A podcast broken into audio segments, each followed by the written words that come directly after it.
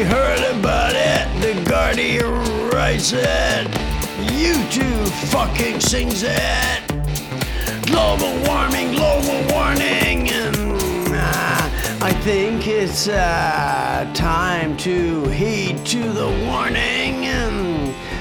But what if, what if uh, it was an ice age creeping quickly upon us? Uh, like a child changing sex at adolescence to change his mind a ways down the line. What if, what if we heard a crock of rentless, relentless shit?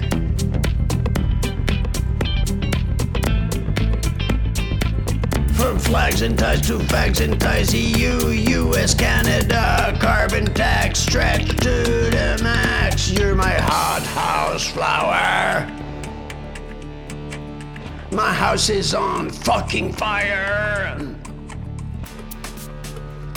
You're the nail in my tire. Short circuit to my wire. Wake up and smell the snow. Taste the ice. Pay the price. Hot house flower, cocaine power. Hookers on the run. You're my hot house flower. You're my house on fire. You're a nail in my tire. Short circuit in my And you know I'm no liar. We heard about global warming. I think it was like a gunshot, like heed to the warning. You're being fed total bullshit. This is a bullshit bingo, baby. You want to change your sex? How about some hormones? Steroids for your dick. Rick.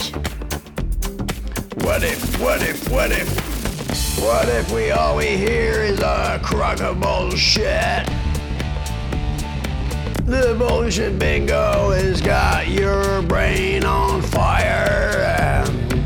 Make sure your house is not on fire. You're my hot house flower.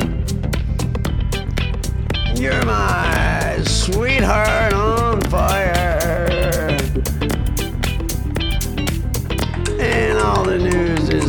spin your fucking head around the rake.